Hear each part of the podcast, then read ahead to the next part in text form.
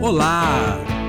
Seja bem-vindo a mais um episódio do nosso podcast. Gente de Casa, o podcast que revela experiências e boas ideias de gente como você, aqui na MPC. Querida família MPC, sejam bem-vindos a mais um Gente de Casa. E o nosso papo hoje é com Carlos, meu amigão, atualmente líder nacional de estudantes em ação. Carlos, meu querido, muito legal ter você aqui com a gente hoje. Muito obrigado, Nani. Fala, galera. É um prazer estar aqui com vocês hoje, nesse bate-papo. Estou muito feliz mesmo. Acho que vai ser muito bom, muita coisa boa para o pessoal ouvir, conhecer, aprender, né? Então, falar um pouquinho do Carlos. O Carlos, ele tem 26 anos. Eu achei que você tinha menos, viu? Mas 26 anos. já não é mais por isso, né? que ele é o representante da juventude na liderança nacional, mas não tá tão jovenzinho assim, não. já tô mais claro que pra cá agora, né? Seguimos é. aí. É, já está na segunda metade, né, da, da década, então. É. O Carlos mora em Vila Velha, ele é formado em engenharia florestal, certo? Agora eu tô morando em Belo Horizonte, né? Mas essa quarentena eu voltei para Vila Velha. Isso, isso, isso, isso. É, está seminarista, né? Sou seminarista. Online também? Online, totalmente online, prova online, atividade online.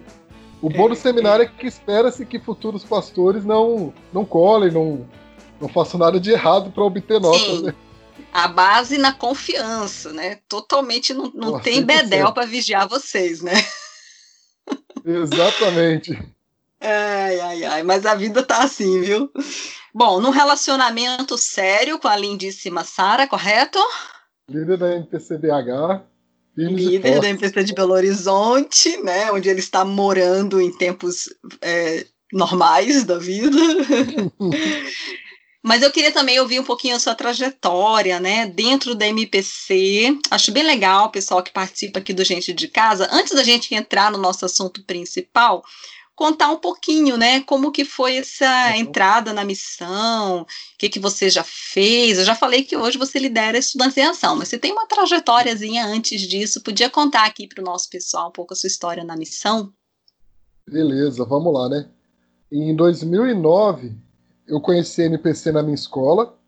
Na minha escola uhum. tinha um clubinho, né, uma unidade âncora, e uhum.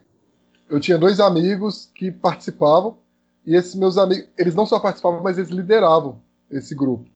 E aí eles me convidaram para participar. Só que aí eu não queria perder o recreio, aquela coisa toda.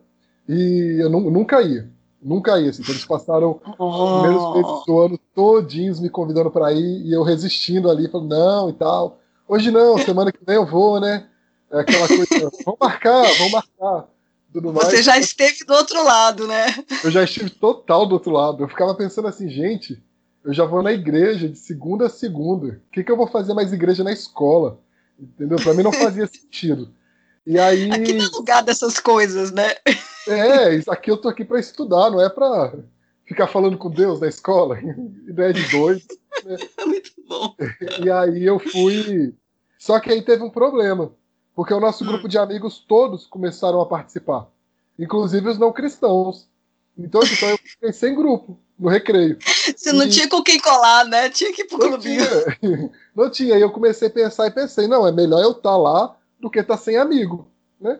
Então eu fui para poder ficar com os meus amigos ali, né, e ter alguém para poder interagir no horário do recreio. Só que assim, foi paixão à primeira vista. A primeira vez que eu fui, eu me apaixonei. Eu falei, nossa, eu posso fazer isso o resto da minha vida. E aí é, eu fiquei. Mal sabia, né? Que, que te aguardava mesmo. Se contasse, não acreditava. E é. eu fui ficando, só que isso era 2009 e era segundo semestre de 2009 já. Aí uhum. passou mais ou menos um mês que, que eu estava participando com eles. Eles me chamaram para poder ir é, para o discipulado da MPC Vila Velha que tinha toda sexta-feira. E aí eu comecei a participar e me envolver nos outros ministérios da MPC aqui em Vila Velha. E fui indo, fui me engajando. Aí em 2010 uhum. eu continuei no Estudantes em Ação, na cidade e tal, trabalhando como, é, com unidade âncora, com clubinho, essa coisa toda. envolvido na capelania hospitalar, que era outro ministério muito forte aqui na cidade. E no final de 2010, eh, eu prestei prova para o vestibular e passei para outra cidade, né, que no sul do Espírito Santo, chamado Alegre. Uhum. E aí eu me mudei para Alegre. E quando eu cheguei em Alegre, eu senti muita falta de tudo que eu tinha vivido em Vila Velha, muita falta mesmo. Foi quando eu entrei em contato por e-mail com você, você me respondeu esse e-mail, né? Sim. E aí a gente começou essa caminhada aí como líder de cidade lá em Alegre. É verdade, e, nossa. E meus amigos, e foi muito legal, uma coisa muito legal que aconteceu nesse período é que meus, os meus amigos de outras cidades começaram a ver o movimento e começaram a se apaixonar também. E aí eles começaram também em outras cidades aqui do estado. E a gente foi, foi avançando e foi isso. Aí quando eu vi por mim, eu já estava sendo louco que perdia tudo, né? Todos os horários pela missão, assim. Muito legal, nossa, eu lembro muito dessas nossas trocas de mensagens por e-mail. e você vê a influência que se pode exercer mesmo de longe, né? Então, assim, é. É, poder ver as, as, suas aventuras em Alegre, lá fazendo trabalho na, na faculdade, na universidade, abrindo MPC, cheio de ideias, muito legal, Carlos. E você influenciando outros amigos que não estavam em Alegre, né, mas que também podiam nas suas cidades fazer a diferença, né? Sim, sim. Foi muito especial, assim, Alegre foi uma escola, realmente, assim, mais que uma faculdade, foi uma escola, aprendi muito lá, eh, com uhum. a cidade, com, com, a função, com você naquele tempo acompanhando, então foi muito importante, muito mesmo. Que massa. Aí depois disso... Depois disso, eu voltei para Vila Velha, eu me formei, voltei para Vila Velha e nessa altura do campeonato eu já tinha em mente que eu queria ficar em tempo integral, mais integral ainda com a missão e tal. Uhum. E aí eu sabia que o próximo passo que eu deveria dar nesse sentido era o credenciamento de obreiros. Então uhum. eu voltei para Vila Velha já, pensando nisso. Uh, quando eu voltei para Vila Velha, eu assumi a MPC Vila Velha. Uhum. Nisso daí eu já estava na equipe nacional do Estudantes em Ação. Eu já estava trabalhando com a Letícia na época. E aí eu estava dividindo. Então, eu trabalhava com a equipe nacional e também trabalhava como líder de cidade. E aí, final do ano passado, da metade para frente, na verdade, a gente começou o processo de transição uh, uhum. aqui em Vila Velha, então para Camila, e porque a gente queria fazer o MPC maior aqui por algumas realidades nossas. A gente tem hoje é Vila Velha e Vitória, né, que são duas cidades muito próximas. Então, a Sim. Camila de Vitória, ela assumiu Vila Velha e Vitória. É, e aí eu fui ficar integral com estudantes em ação e entendi que o próximo passo que eu precisava dar nessa jornada era o preparo teológico. Então também uhum. iniciei a aventura aí no seminário. É, não sei que a minha denominação, no caso, indica, né? Aí que foi o de BH. Esse uhum. BH. E é isso, assim, basicamente em resumo. E aí você assumiu mesmo a liderança nacional de sanitização esse ano, né? Oficialmente? Isso, oficialmente foi esse ano. Isso aí, ano passado a gente começou a transição e esse ano eu assumi oficialmente. Mergulhou de cabeça, tá? Então, super mergulhado nessa realidade. É claro que de vez em quando faz umas consultorias aí da engenharia florestal, né? Com certeza. Inclusive no nosso acampamento, já viu as árvores lá que estão condenadas, que ser arrancadas, cortadas. O pessoal não gosta que derrube árvores, mas às vezes precisa, gente. Precisa é. cortar e tá tudo bem. Deus deu uma é. criação para a gente cuidar e cuidar da melhor forma possível para a gente poder desenvolver também. Né? Ah, tá na Bíblia, cara. Tempo de é plantar e tempo de arrancar o que plantou, né? Exatamente. Tem, tem tempo para tudo. Bom, Não é gente, é eu começa continu... com jardim e termina com uma cidade, né? Pois é, né? Faz parte é. da, da história, do, do script. Mas olha, não vou continuar, não vamos continuar falando é, da sua bio, não, porque assim, o, o Carlos, a gente sabe mais ou menos a vida dele, e daqui a pouco a gente descobre que ele faz mais um não sei o que, mais não sei o que lá, e que ele também faz um hambúrguer maravilhoso, e que o cara é chefe de cozinha. Então, o Carlos, ele, deixa ele continuar surpreendendo a gente, não vou perguntar mais sobre esse assunto. Mas uma das coisas que você começou a, a explorar, pesquisar, estudar, conhecer e também ensinar é sobre o nosso tema de hoje. Eu quero entrar no nosso tema agora, que é Liderando de Longe. Que essa é uma experiência que, mesmo quem não gosta muito ou não leva jeito, está sendo forçado nesse momento, né? A gente está gravando podcast bem nesse período aí de pandemia, isolamento social.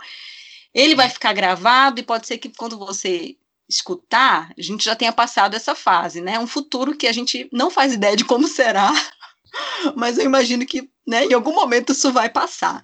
Mas agora a gente vê todo mundo sendo forçado mesmo, né? A ter que aprender a liderar de longe, né? E com certeza esse vai ser mais um dos aprendizados que nós vamos levar para nossa vida, né? É, mesmo depois que acabar essa fase. Bom, eu queria então que você começasse contando a sua experiência pessoal com esse negócio de liderar de longe, né? Que a gente também chama de ter uma, uma equipe remota, distante. Uhum. Se é uma coisa que você também está tendo que aprender a fazer agora ou não, me fala um pouquinho é, a sua relação pessoal, sua experiência pessoal com a liderança à distância. Ah, então, é, na verdade eu conheci esse conceito de liderança à distância um pouquinho antes, que foi no meu estágio da faculdade de engenharia florestal. Eu fiz um estágio à distância. E não era um estágio home office, era um estágio que a gente chama de officeless, que é um outro conceito. Né? Uhum. E eu passei o estágio todinho nesse, nessa pegada. No começo eu parei, olhei e pensei, nossa, gente, isso aqui deve ser uma enrolação, deve ser terrível, deve ser só para inglês ver mesmo. Esse, só para dizer que fez, mas vou ter que acreditar, né? Afinal de contas, eles, eles que estão assinando os documentos, então vou ter que acreditar. Só que não. Me surpreendeu ah. muito assim a, o modelo da empresa, a forma que a empresa funcionava, e aí uhum. eu fiquei muito impactado com isso. E aí a gente começou a usar até algumas coisas dentro do Estudante em Ação, na época que o Letícia ainda estava liderando, então a gente começou a usar algumas coisas. Só que depois que eu terminei o estágio, eu fiz uma pós, né? Uhum. Nesses dois anos que eu estava aqui em Vila Velha, é, eu fiz uma pós e nessa pós se discutiu muito esse conceito. Como que isso tem impactado a área de meio ambiente, o, hum. a área de gestão do poder público. Então, o poder público hoje ele começa também a pensar assim, pensar uhum. é, remotamente. E uhum.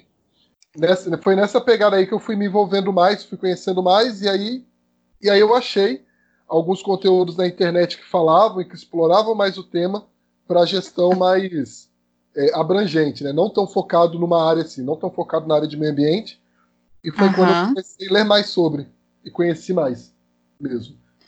Então, assim, na verdade, antes da, desse momento onde as pessoas estão sendo forçadas a trabalhar remotamente, você já vinha fazendo isso, primeiro num estágio da faculdade, que eu fiquei um pouco curiosa, assim, para entender.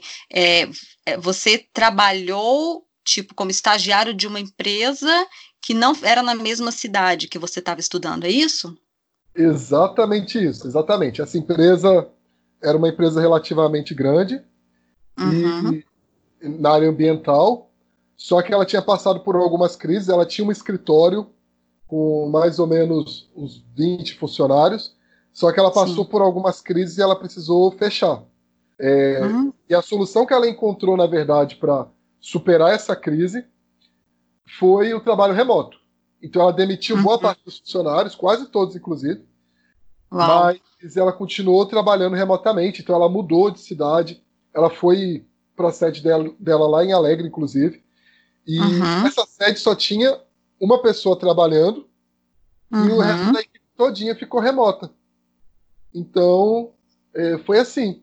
Entendeu? Então, eu, eu, morava em Vila Velha, por exemplo, e a empresa estava lá em Alegre. Eu encontrei presencialmente nessa empresa, eu fui acho que três vezes ao longo de um uhum. semestre inteiro. E ainda uhum. Assim, as três vezes era porque precisava muito de ir. Não era obrigatório minha ida, mas realmente foi uma necessidade, uma, uma, uma demanda assim, porque estar lá não era obrigatório. Uhum. Você fazia todos os seus trabalhos e vocês tinham uma comunicação à distância, prestação de contas à distância, e funcionou. Oh, demais, demais, assim. Eu me surpreendi, realmente para mim foi uma surpresa e, e funcionou demais, demais mesmo. Legal. E como que vocês da equipe nacional de estudantes em ação trabalham? É, então, já desde o final do ano passado, como você falou, mas como é que funciona isso? Assim, o que, que, é isso? É, liderar à distância, liderar pessoas de outras cidades, né? Quais são as cidades? Você sabe dizer assim de cabeça de onde que é a galera da equipe de estudantes em ação nacional? Nossa, vamos lá ver se eu não vou passar muita vergonha agora, né? É... Não, o dia pode dizer mais ou menos, assim. Então, a gente tem, ó, tem o pessoal de, que está em Belo Horizonte, uhum. Minas Gerais, né? São Gonçalo, Rio de Janeiro, Santa Maria, Rio Grande uhum. do Sul, Espírito Santo, Vila Velha Espírito Santo, Teresina, Piauí, ah, e eu massa. acho que eu falei todos. Legal. E tem uma galerinha do, do Rio Grande do Sul, né? Acho que são. Demais, mais... a maior parte é do Rio Grande do Sul. É, é. Muito bom. Isso aí. Então, pessoa espalhado pelo Brasil. E como é que você consegue coordenar essa turma? O negócio anda mesmo? Não fica meio enrolação, não? Funciona, funciona, porque graças a Deus, sim, primeira coisa é que a equipe é ótima. Né? A gente, ah. graças a Deus, a gente tem uma equipe muito boa de trabalho e que compra a mesma briga, veste a mesma camisa. E a gente foi se adaptando ao modelo, como eu disse, né? No, uhum. No Office Less, dentro desse conceito de Office Less, o mais importante não é o tempo que a pessoa dedica. O mais importante são os objetivos. Então, uhum. uma vez por semestre, a gente tem traçado um plano, um plano semestral, uhum. e esse plano vai sendo desenvolvido. Então, eh, a gente se dividiu em áreas, em algumas áreas, e aí cada área tem seus micro-objetivos aí dentro para desenvolver. A gente se encontra uma vez a cada 15 dias com um representante de cada área. E a gente se encontra para eles poderem atualizar o que está acontecendo eh, dentro da sua área. E uhum. aí, uma vez por semana, essas equipes elas se reúnem, mas realmente é conforme necessidade. Então, às vezes, não é preciso eles se reunirem, essa área se reunir, eles não vão se reunir. Mas eles uhum. vão dividir as tarefas para poder fazer aí ao longo dos 15 dias. Uhum. E uma vez por bimestre a gente também se encontra para ter um, um, tempo de adoração, um tempo de gratidão a Deus. E a gente decidiu fazer também um encontro anual para poder se ver, matar a saudade e tudo mais, né? Uhum, que massa. E essa tem sido mais ou menos o nosso, nosso modelo de gestão. Para poder funcionar, eu acho que o essencial é realmente a comunicação essa coisa da colaboração, do, de vestir a camisa e a uhum. confiança. E a confiança. Com certeza. Legal. Legal. É, eu ia até te perguntar mesmo, né? O que, que você acha que é, que é o segredo, assim, para esse tipo de trabalho dar certo na equipe, né? Uhum. Então, a comunicação parece que realmente é uma das questões chave, porque como você não está ali é, no dia a dia, não está presente, e na MPC a gente já tem um pouco isso também, porque é, não, não é um trabalho, mesmo para quem mora na mesma cidade, assim, que as pessoas estão o tempo todo juntas, né? Então a gente uhum. acaba se comunicando muito à distância, né? Como fazer para a comunicação ser eficiente, para não ser uma coisa assim, nem muito aquela encheção de paciência, né, o tempo todo ali, né? É, e nem também uma coisa assim muito é, esporádica, ou que as pessoas se dispersam, acabam perdendo o fio da meada, né? Existe uma medida certa, assim, de comunicação nesse tipo de, de equipe? Eu acho que a medida certa de comunicação vai variar de equipe para equipe, né, de realidade para realidade. Mas eu acho que tem algumas coisas que a gente precisa ter em mente. A primeira uhum. delas é a transparência.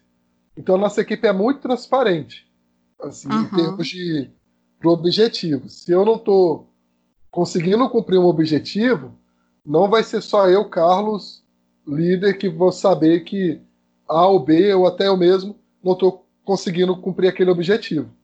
Entendeu? Então a equipe ela tem acesso a essa informação, tem acesso aos porquês.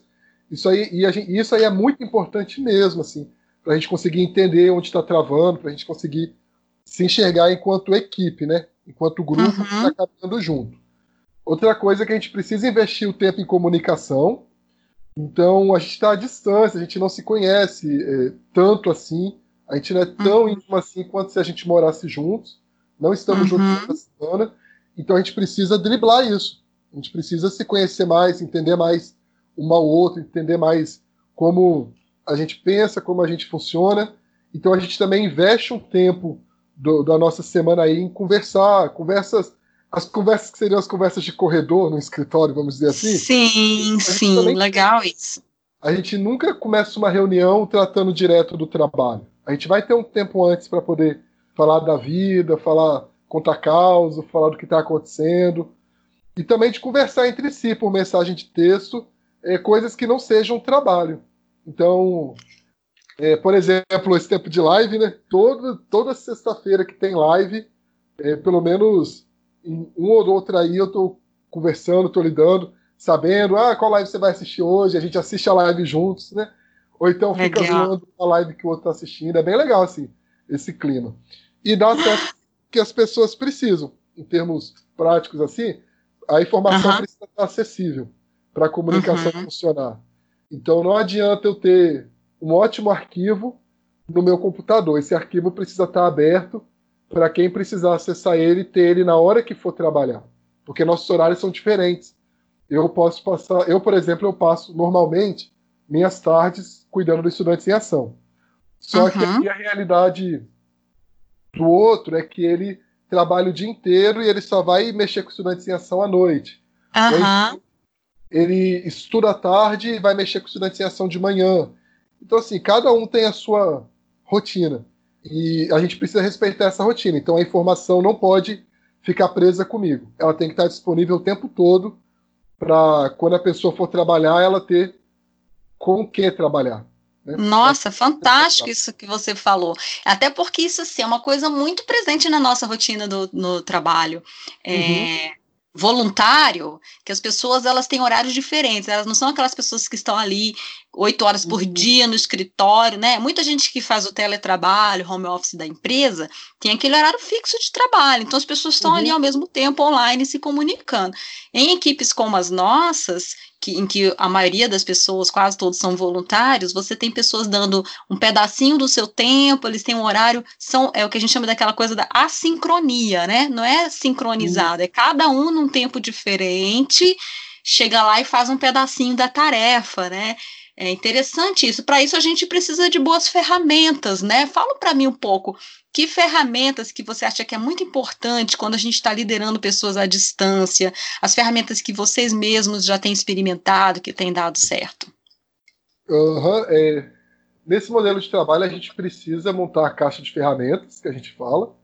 Uhum. E aí essa caixa de ferramentas ela vai incluir toda a ferramenta de gestão online que a gente tiver e quiser incluir e for relevante para a empresa, né, para o grupo e tudo mais. No nosso caso, uhum. bem pessoal, assim, a gente usa algumas, então, para se comunicar, a gente tem usado o Hangout ou o Zoom, então, uhum. dependendo aí, a gente costuma usar eles porque eles têm sido bem estáveis, a conexão e tudo mais, a gente tem essa preferência mesmo por eles. Uhum. Para poder manter os arquivos, a gente tem usado o Google Drive. E aí uhum. é, é, até legal. O, a questão de usar o Google Drive é que a gente tem alguns e-mails diferentes, né? Então, por exemplo, a comunicação que tem algumas questões bem particulares e que as outras áreas não vão precisar acessar tanto. Então eles têm um e-mail só para eles e um Google Drive só para eles, que de vez em quando, se precisar, eles compartilham pontualmente um, um material ou outro com o restante da equipe. Uhum. A gente também tem usado o Trello como uhum. escritório virtual. Então a gente tem um escritório. e no Trello a gente alimenta o Trello com as informações do que está acontecendo mesmo dentro da missão, nas nossas áreas. E uhum. tá o Trello disponível. Então, se eu quiser, por exemplo, se minha área é produção de conteúdos, mas eu quero ver o que a secretaria está fazendo, eu posso ir lá na sala deles e olhar o que está acontecendo, ter uma visão geral, pelo menos aí, do que está acontecendo dentro da área. Então, basicamente, hoje a gente tem usado essas ferramentas.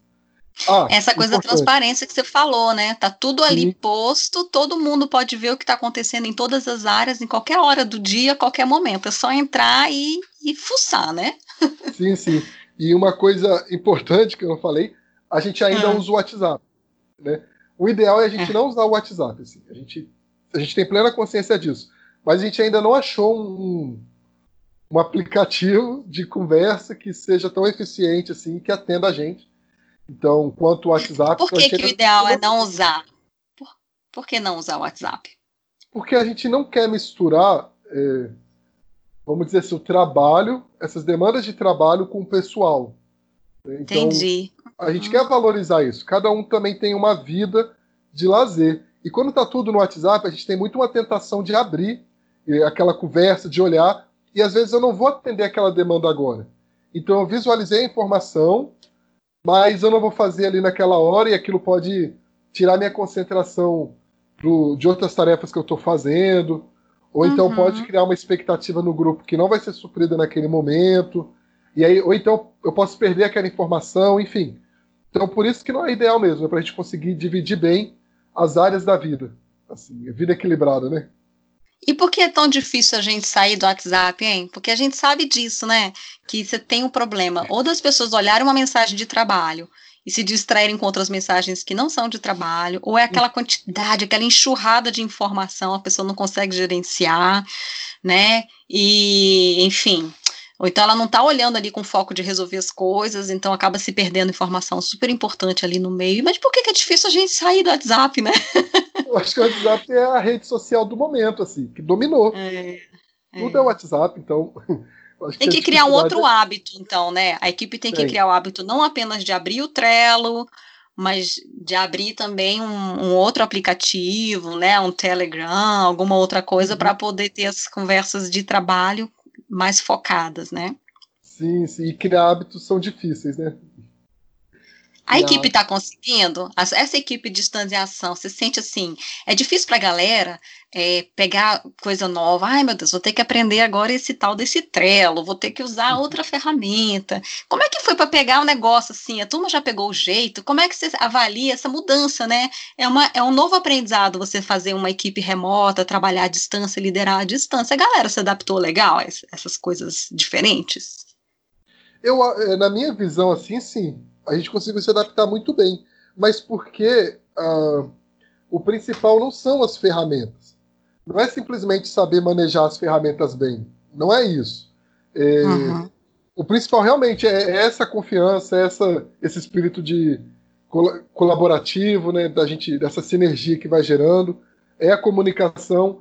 Então, quando isso está indo bem, é, usar bem as ferramentas e conseguir acessar bem, lidar bem é uma consequência.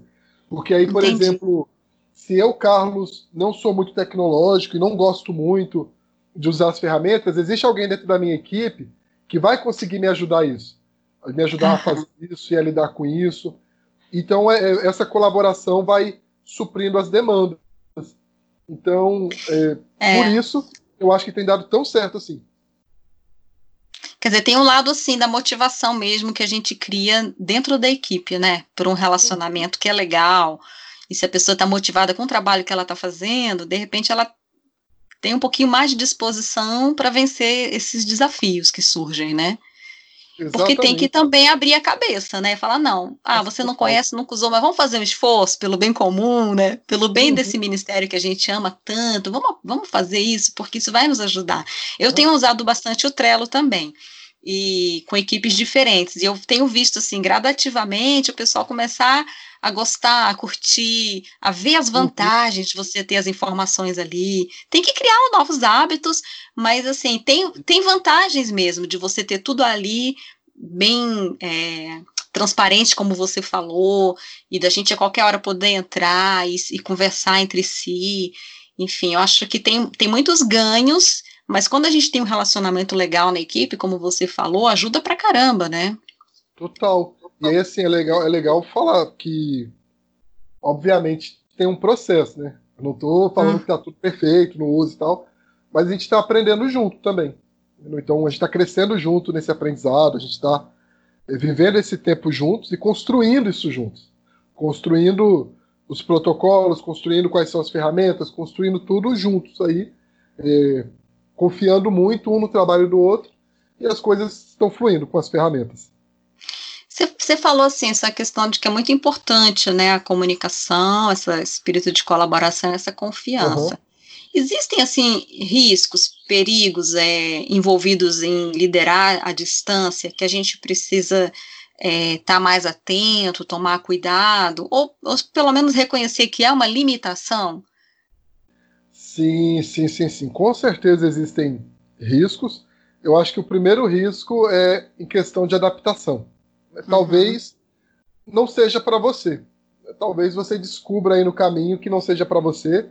E aí você está todo frustrado porque você não está conseguindo fazer, usar o modelo, né, usar esse modelo, mas na verdade é porque não é para você e você vai descobrir isso no caminho. E tudo bem não ser para você, né? Mas o segundo risco que eu acho que existe é o risco do líder querer controlar as pessoas. Então, ah. porque não é um serviço de controle. O home office, ele ainda trazia muita questão do controle. Então, é. você controlava o horário, você sabia tudo da pessoa, você a pessoa tinha um acesso super, super limitado à, à informação, era bem quadradinho. No que a gente está falando de gerenciamento remoto, você não controla as pessoas. Então a pessoa tem a informação, ela sabe o que ela tem que fazer e você precisa confiar na pessoa. É, então, ter é paciência, né, com o ritmo dela. Bastante, inclusive. É. E quando você é muito controlador, isso, isso se torna um risco. Você cai no risco de estar tá ali querendo controlar a sua equipe, sua equipe não vai conseguir acompanhar o seu ritmo e vai acabar jogando, chutando balde mesmo porque não vai dar certo. Então a gente Essa tem que coisa acompanhar do, resultados. Do microgerenciamento, né? Você ficar na cola e tal. Então não funciona. Para você ter trabalhar uhum. liderando de longe, a confiança é fundamental. E essa coisa de jogar aberto, né, Carlos? Fala assim, olha, o que, que você quer dar conta de fazer e qual que é o prazo? Se a gente devolve mais para a pessoa uhum. essa responsabilidade de se organizar, de definir os prazos, é um compromisso que ela está assumindo com você como líder e com a equipe. Isso fica registrado uhum. lá na ferramenta, né? Os Sim. prazos que foram combinados, e você tem que confiar que a pessoa vai saber administrar. E se não souber, o que, é que a gente faz? Se o que ficou combinado Aliás, isso qualquer liderança de equipe a gente tem esse problema, né? Você divide as uhum. tarefas e chega na próxima reunião, não foi feito. Como é que faz numa situação dessa? Então, as tarefas, é, não são tão tarefas. Quem tem tarefa é a equipe. Então, por exemplo, a secretaria, elas vão escrever as tarefas que elas têm. Quando uhum. você chega na equipe, você tem objetivos. Então, vou dar um exemplo para ficar mais claro. Né? Tá. A gente tem o objetivo de mapear as cidades e avaliar a realidade das cidades com estudantes em ação. Esse é um objetivo. Uhum. Todas as áreas vão ter uma contribuição aqui dentro. Então, por exemplo, a partir da, que a gente descobre que um grande problema é, para as cidades é a falta de um estudo para as unidades acontecerem, o pessoal da produção de conteúdos vai ter que trabalhar na produção desses estudos. Certo. Então, todo mundo está fazendo alguma tarefa, mas dentro da sua área. Quando você chega na equipe para apresentar, a gente tem um objetivo em uhum. comum e cada um teve que fazer uma parte. Se eu não fiz Sim. minha parte, existe uma cobrança, não só da minha liderança direta, mas toda a equipe se sente frustrada junto. Toda a equipe uhum. cobra junto de você. De olhar e falar assim, a gente precisa alcançar esse objetivo. Então, é, é esse o ponto. Entendeu? A gente não trabalha com tarefas assim em equipe, nessas reuniões de equipe. A gente não define a tarefa que a secretaria vai fazer. A secretaria, a equipe de secretaria vai pensar no que eles têm é que, que fazer, se organiza. assim como a produção de utilização. Isso. A gente vai pensar o objetivo em comum, onde a gente quer chegar. Certo.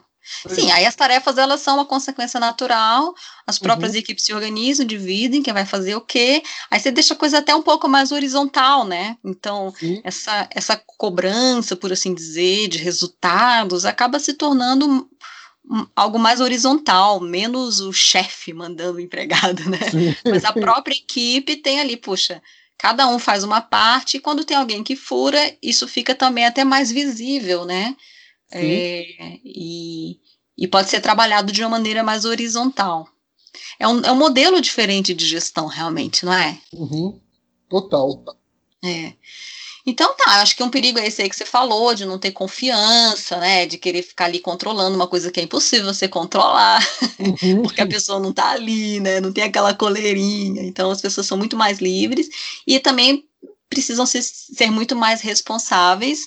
É, Senão, elas correm o risco até de acabar sendo é, ficando muito, sim, de fora, né, da dinâmica uhum. da equipe, talvez se auto-excluindo, né, com o passar do tempo, né? É, isso, é até, isso que você falou é legal, assim, de pensar, porque não é um modelo estático, né? Então não existe uma fórmula de bolo. Existem princípios que norteiam. Certo. Então, mas o grupo sempre precisa estar se atualizando, é igual um, um software mesmo. Igual uhum. um programa, uma atualização, e sempre vai ter que estar se atualizando. E, então, isso que você falou aí foi muito interessante, sim, das pessoas acabarem se sentindo de fora, né?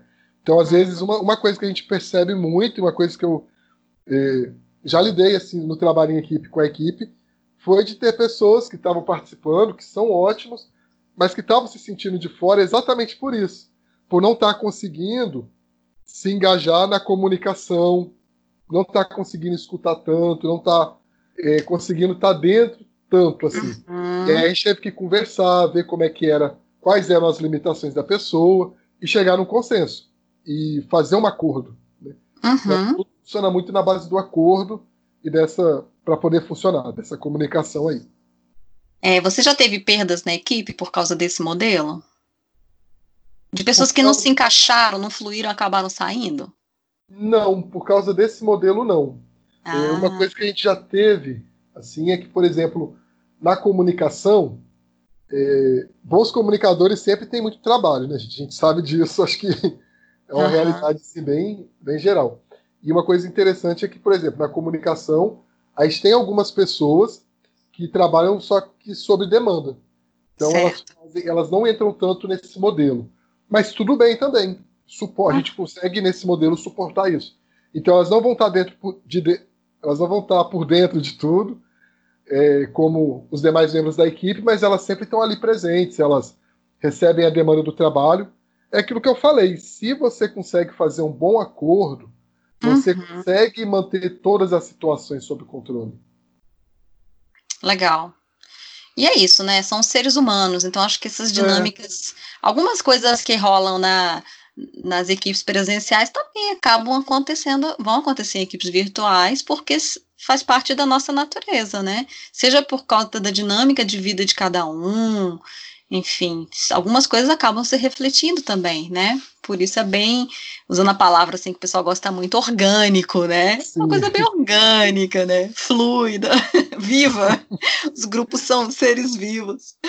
Interessante, muito legal, muito massa mesmo. Você falou que tem líder que não se encaixa, né? Você acha que então a liderança à distância é uma coisa que é, não dá para todo mundo? Ou dá para aprender? Como é que é isso? Você acha que realmente vai ter gente que não não dá certo, que não leva jeito para coisa, é melhor não não ir por esse caminho? Porque em alguns casos na MPC você não tem opção, né? Quem lidera uhum. o Ministério Nacional tem que aprender, né? Porque as pessoas da equipe nacional, a minha equipe meu da RH, cada um fica no canto. em Brasília, também em São Paulo, a Lu no Espírito Santo. Então a gente tem equipes assim, todas as equipes que eu faço parte, todas, 100% delas, são pessoas espalhadas pelo Brasil inteiro. Então uhum. eu preciso aprender a liderar à distância, né? Mas você acha que vai ter situações em que a pessoa fala assim, bom, eu não sei, não consigo mesmo, então deixa, deixa isso para lá?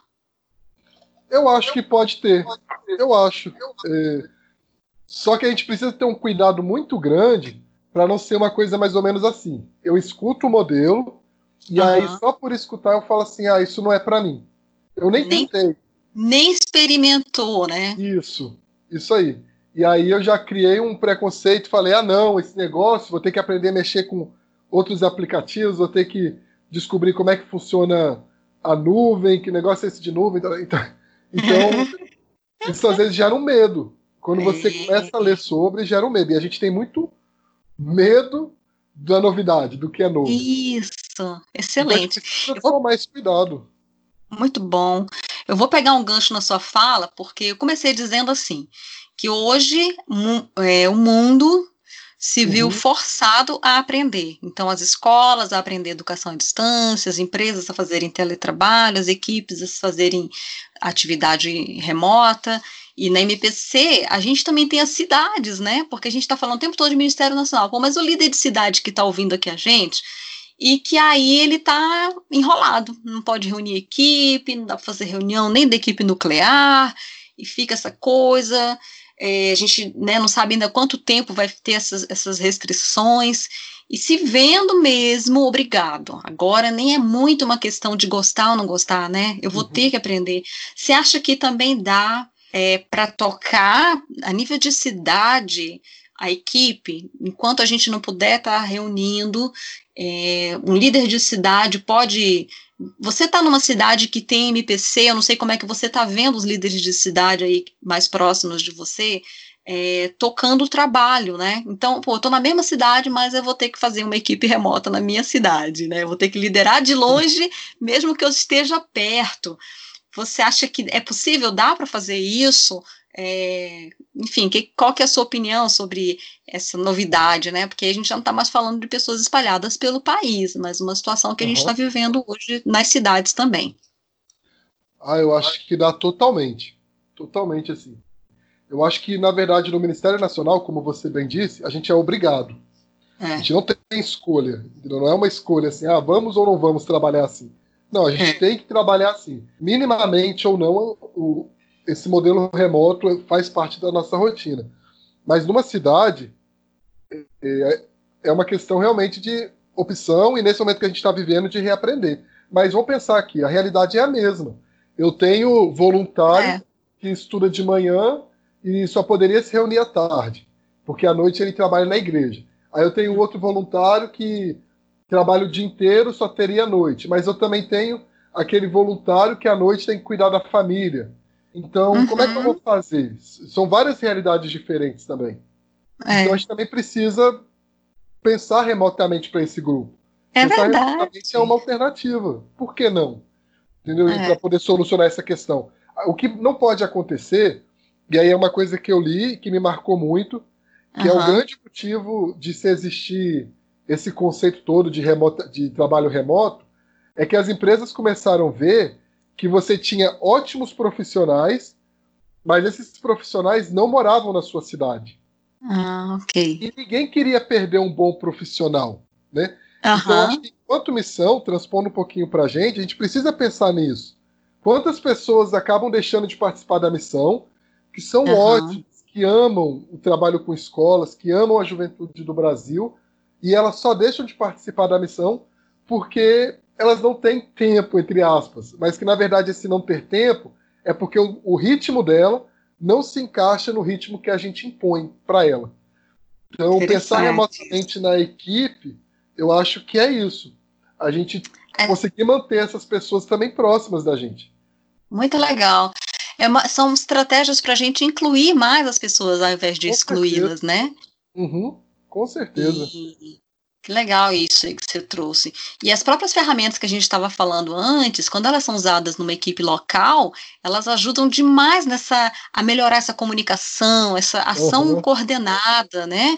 Então, você não fica só dependendo da, de cada reunião para se tratar, não. Entre uma reunião e outra, entre um evento e outro, está tudo ali online, nesse universo online, à disposição de toda a equipe. Então, a gente acaba vivendo sempre nessas duas dimensões, né? Uma dimensão virtual, né, ali da internet, e também nessa dimensão presencial ali na cidade, indo na escola, encontrando as pessoas fisicamente. Mas para a cidade isso tem um ganho muito grande, poder se dá conta de que tem essa dimensão para ser explorada, né? Sim, sim, uma coisa, teve um, algumas situações bem legais que a gente passou é, nesse trabalho remoto. Uma uhum. foi é, quando, ele, quando os meninos começaram a pensar no site, o, o voluntário da equipe que estava organizando o site, ele, tava, ele foi viajar com a família. Ele foi para praia uhum. na Bahia, assim. E aí ele não estava em casa, ele teoricamente não tinha, não teria como trabalhar, né? Mas ainda assim ele estava dedicando uma mínima parte desse tempo dele na viagem para pensar nisso. E foi tudo Legal. remoto. Ele tinha o tempo dele, então a gente quase nunca se comunicava, mas eu ia deixando o que eu esperava do site para ele escrito, ele me respondia quando ele podia, e aí assim a gente foi desenvolvendo e trabalhando. Foi bem legal isso daí. E também quando eu fui para o Uruguai ano passado. Eu fui fazer, ficar um tempo lá no Uruguai, eh, conhecendo o pessoal por lá, os trabalhos do pessoal lá e não prejudicou o trabalho aqui. A gente conseguiu continuar e manter exatamente por essa visão remota. Muito legal. E aí, para a gente fazer um contraponto, eu acho que também as equipes que trabalham à distância, é, sejam no nível nacional, sejam no nível local, é, uhum. não havendo restrições associadas à, à saúde pública, é super importante também ter esses momentos de carne e osso, né? Para olhar, pegar, para ter contato. Acho que, mas mesmo as equipes remotas, a gente que trabalha né, na IPC Brasil, quando a gente tá junto é uma festa, né? Então, esse, esse, equilíbrio também é importante. A gente não está aqui falando uma coisa em detrimento da outra, mas uhum. é, enfa estamos enfatizando muito a liderança à distância, mas sem com isso querer desmerecer a, a imensa importância que tem da claro. gente se encontrar, né? É às vezes até mais fácil se encontrando presencialmente. A gente tem algumas facilidades. Com certeza, se encontrar presencialmente tem muita vantagem. Uhum. E e podendo ser usado, a gente vai usar. Né? Uhum. Com certeza, mas, a gente também. É, é, o equilíbrio, acho que você falou tudo, assim, é o equilíbrio. É, é. Saber dosar e entender a sua realidade. Eu até vi uma coisa super legal do pessoal do Officeless, né? Que eles, uhum. acho que é uma vez por ano, não sei, eles saem, eles, vão, eles tiram férias juntos, não sei, tiram uns quatro dias para se encontrar e não falam de trabalho, né? É uhum. É só para se divertir, para brincar juntos e tal. Eu acho assim, dá para a gente construir laços incríveis é, à distância. Uhum. Então, eu tenho amigos assim na MPC que são do coração, que eu encontro pouquíssimo, e nós somos pessoas muito assim íntimas, muito próximas, de extrema confiança, um amor, uma amizade, uma coisa assim indescritível, e não são pessoas uhum. da minha convivência. Isso prova que a gente pode criar fortes laços à distância, não é verdade? Nossa, demais, assim. Um dos nossos grandes anseios da equipe nacional é se encontrar. Quando a gente termina cada projeto que a gente estava desenvolvendo, a uhum. gente para e fala assim, nossa, a gente está muito feliz. E aí sempre tem alguém para escrever, não veja a hora da gente se encontrar online, chega logo, para a gente poder é. comemorar junto, viver isso junto, se é. abraçar, ser feliz juntos. Então, você vê, né?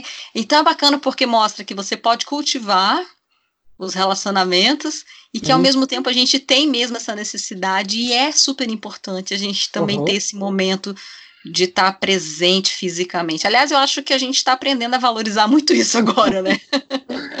acho que ninguém mais vai reclamar da presencialidade depois. Tem reunião, ah, não, que preguiça de sair de casa. Né? Uma pessoa brincou assim, eu falei, ai meu Deus, quando isso tudo acabar, eu vou ficar uns 15 dias sem aparecer em casa. Vou fazer uma quarentena fora de casa, né? fora de casa. Exatamente. E daí, assim, eu, tem uma coisa que eu queria é, saber, o que, que você pensa, né? Quando as pessoas puderem voltar a se encontrar, você acha que os líderes vão poder continuar usando o que estão aprendendo agora? Tem algum ganho que você acha que é permanente? É, pensando principalmente nas cidades que estão se virando, né, para continuar uhum. o ministério é, a partir da casa de cada um, mas sem parar de fazer a obra. Claro, alguns saem, alguns estão fazendo uhum. projetos sociais, entregando cesta básica, mas é uma minoria, não é uma coisa do dia a dia. O grosso mesmo a gente está tendo que se virar online. Aí, uma hora isso tudo vai passar, é, talvez demore, talvez seja lentamente, mas quando a gente puder voltar a se encontrar e voltar a fazer algumas coisas, o que, que você acha que a gente tá, vai levar é, para a nossa vida é, um monte de coisa, tá? Assim, a gente podia falar um milhão de coisas que a gente vai aprender e levar, mas pensando especificamente no nosso tema, que é essa coisa de, de liderança à distância, da própria tecnologia e tal. Eu acho que a gente vai levar, pensando no, no na gestão dentro da NPC, assim, uhum. eu acho que a gente leva esse aprendizado de como usar as redes sociais, de como usar as ferramentas, de como usar as plataformas. Uhum. Eu acho que esse vai ser o principal ganho, né? Então, porque eu não tenho, eu não tenho mais como te entregar um papel impresso, por exemplo. Eu não posso fazer esse movimento, mas eu posso te enviar esse material por algum lugar. E eu vou Legal. começar a valorizar mais isso. Eu acho que a gente ganha muito essa valorização do online, de entender esse, esse mundo online, esse, esse planeta virtual que existe, né? esse mundo virtual que realmente é uma realidade em todas as áreas. Então, eu acho que esse é o principal ganho que a gente vai ter aí enquanto missão, que é aprender, reinventar a nossa gestão de equipe, é aprender a, a viver isso E eu acho que enquanto ministérios também, além de não estar tá tão ligados assim pela gest... nessa área de gestão, uhum. áreas um pouquinho diferentes assim, né? Mas eu acho que vale a pena ressaltar que a gente vai começar a aprender sobre missões online. Essa realidade que é uma realidade. Sim. Vai ser jogado aí para dentro, a gente está sendo jogado. Eu enxergo Com certeza. Deus ensinando a gente a viver esse tempo. E aí já fica aí o gancho para o nosso próximo podcast, que vai ser com a Raquel Chaves, que a gente vai falar sobre isso, né?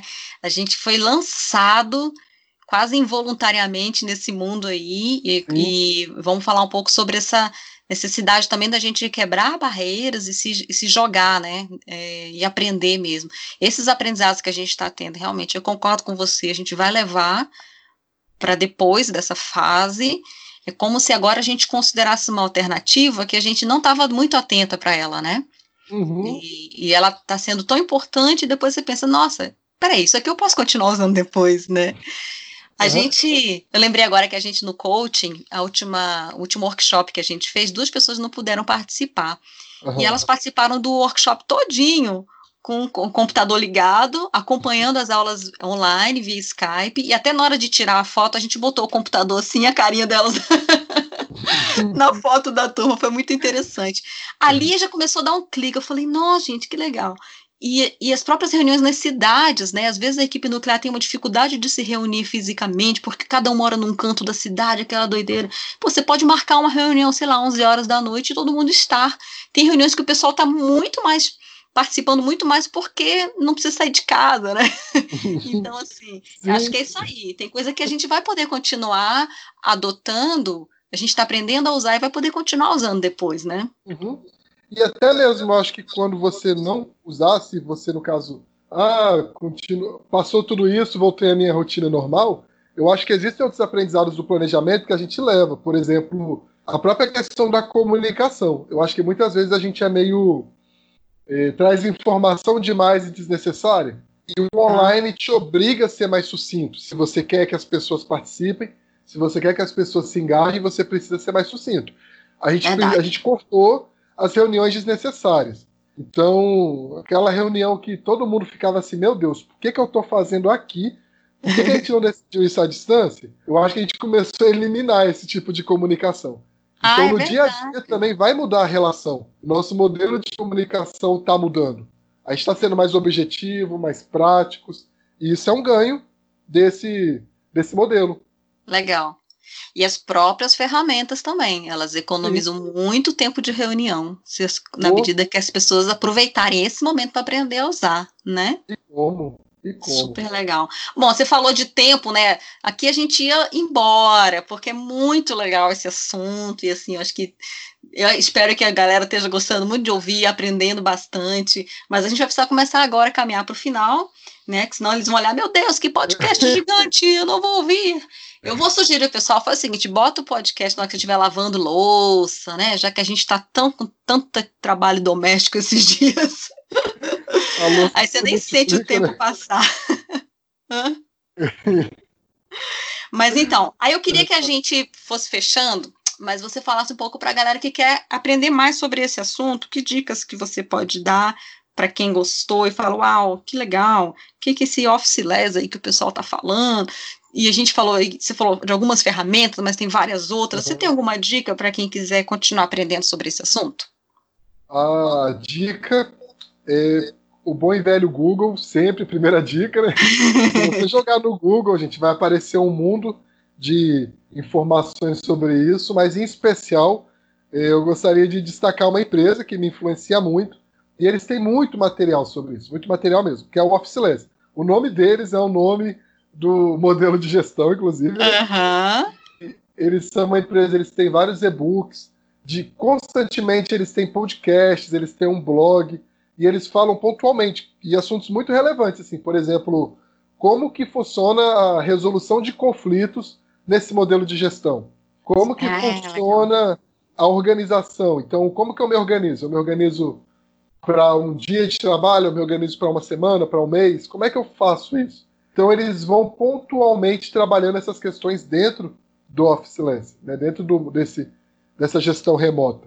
E muito então bom. eu acho que eles são muito referência e eles são muito bons no que fazem.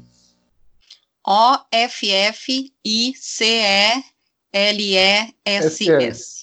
Office, menos off, menos escritório em inglês. Tradução literal aí. É, é. E, inclusive, acho que o fundador é daqui de Brasília, um chapa daqui da cidade.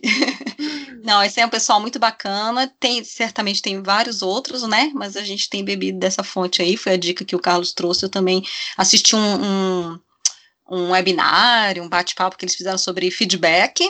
Muito bacana, que é essencial também nesse modelo, né? Saber dar o feedback. Então, é, é essencial para tudo, mas na, na, na, liderança à distância, realmente a gente tem que aprender a fazer isso de forma sistemática.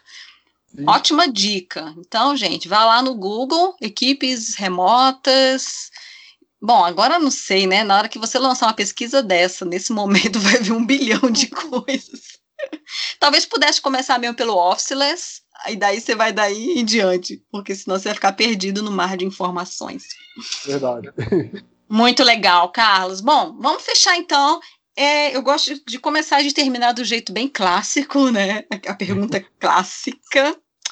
Se você. Qualquer consideração final que você queira trazer para a galera que está ouvindo a gente, né? Uma palavra, e talvez uma palavra até de esperança, né? Para quem está tendo que ser líder nesse momento e que está com a equipe toda espalhada, com medo, né? Os pastores estão com medo do rebanho dispersar, né? E não é sem razão. E às vezes líderes de equipe da MPC, mesmo na cidade, estão assim, ai meu Deus, a gente mal começou a recrutar a galera esse ano, e não estamos mais reunindo, não estamos podendo fazer escola da vida, é, dá para continuar liderando esse pessoal, enfim. Queria que você desse uma palavra para essa turma que está ouvindo a gente, é, pela sua experiência e qualquer coisa mais que você queira falar como sua última consideração desse nosso bate-papo. Ah, eu queria começar falando que a gente precisa se lembrar sempre de que quem chamou a gente foi Deus para esse trabalho. Então Amém. que nesse tempo a gente olhe menos para o que a gente faz. Eu acho que Deus está convidando a gente para isso. Não, não é o Carlos que faz, não é a Nani que faz, não é o Marcelo, não é o líder de cidade é Deus que está fazendo e Ele está usando a gente para isso. Né? Então vamos olhar menos para a gente, vamos confiar mais nele, confiar que quando as coisas se normalizarem, quando as coisas voltarem a, a um modelo, não o modelo que era antes, que com certeza não volta mais, mas quando as coisas acabar essa, essa questão toda da pandemia, Deus não, Deus vai continuar fazendo. Ele está uhum. fazendo agora, ele estava fazendo, uhum. ele está fazendo agora e ele vai continuar fazendo. Então a gente não precisa ter medo. E realmente a gente não precisa ter medo. Então a gente precisa da, do espírito de coragem. A gente precisa pedir para Deus dar espírito de coragem para a gente. E aí, nessa mesma pegada, eu queria também incentivar a, a todo mundo, a, debaixo dessa coragem que vem de Deus, avançar. Não é porque as escolas pararam que a gente tem que parar. Vamos ver o que Deus está confiando para a gente nesse tempo, vamos pensar nesse tempo, vamos pensar nas nossas equipes e como a gente pode servir as nossas equipes nesse tempo e Legal. nessa mesma pegada, fechar falando para a gente não ter medo de explorar essas novas ferramentas. Então, Deus ele está dando soluções. Deus uhum. o homem com inteligência e nos ajuda, nos inspira, nos dá criatividade para criar soluções para tempos de crise. Tempos de crise sempre existiram ao longo da história e Deus continua nos dando criatividade. Então, também vamos para cima, sem ter medo de explorar e conforme a gente for explorando, a gente vai ver o que a gente vai acertar, o que a gente vai errar. E que tudo bem a gente errar usando um modelo. Uhum. Tudo bem a gente voltar atrás a gente perceber que uma ferramenta não dá certo para a gente. Então, para a gente também não se cobrar tanto com sempre acertar. Para a gente também ter essa consciência de que esse tipo de erro não é pecado. Então, Sim. Eu, uhum. eu usar um, um software errado, eu usar um programa errado, uma plataforma errada, e voltar atrás e mudar e fazer o diferente, tudo bem, eu não estou pecando. Entendeu? Eu, não tô, eu só estou frustrando as minhas expectativas, mas isso não é pecado e tal. Não Deixa é o mais importante, né? Isso tudo são. Isso. Não, é, não é a finalidade, né? São apenas ferramentas, né? Isso aí, o importante é eu confiar em Deus e fazer isso com Ele. Se eu passar por todo esse tempo, por tudo isso com Ele, tá tudo certo. Sensacional, que legal, muito, muito bom. Eu acho que, na verdade, a gente está tendo assim oportunidades muito, muito especiais, né? Toda Sim. crise, a gente sabe, ela pode ser escrita com duas palavrinhas, né? Oportunidade e risco, acho que é em chinês, sei lá. e, e com o Senhor se torna oportunidade, né? Quanta coisa Sim. Ele está nos ensinando, e essa é uma delas. Formas diferentes Sim. de fazer o ministério, formas diferentes de liderar e de, de cuidar das pessoas que Deus colocou nas nossas mãos. Carlos, muito obrigada. Obrigada por separar esse tempo para estar tá aqui é, Não, compartilhando. Foi um prazer. E também, né, gente? Se alguém quiser conversar mais sobre isso, estamos aí. É verdade. juntos, né? É então, fico à disposição também para ter as conversas Vocês sabem onde encontrar o Carlos. Se não souberem, me perguntem. Ou vão atrás que vocês vão achá-lo de qualquer jeito. Do jeito que essa mensagem chegou para você, você consegue encontrá-la ali por ali nos nossos meios de comunicação. Mas, gente, é isso aí. Brigadão, Carlos, mais uma vez. Foi assim muito, muito legal. Gostei demais. Espero que você que está nos ouvindo tenha curtido bastante também. Do nosso gente de casa, né? Conhecendo pessoas que estão pertinho da gente, que tem tanto para compartilhar. É isso que a gente está garimpando e trazendo para vocês uma vez por mês. E dessa vez falando de liderança à distância. Foi muito legal. E Deus abençoe, gente. Continuem firmes Amém. e fortes. Sabem que vocês não estão sozinhos. A gente está na área aí para ajudar você que está lá na outra ponta. Fala, Carlos. Não, estou concordando com você. Falei isso aí mesmo. Obrigado, aí. galera, por tudo e até a próxima. Falou, muito bom. Falou. Abração, querido. Tchau, pessoal. Tchau, tchau.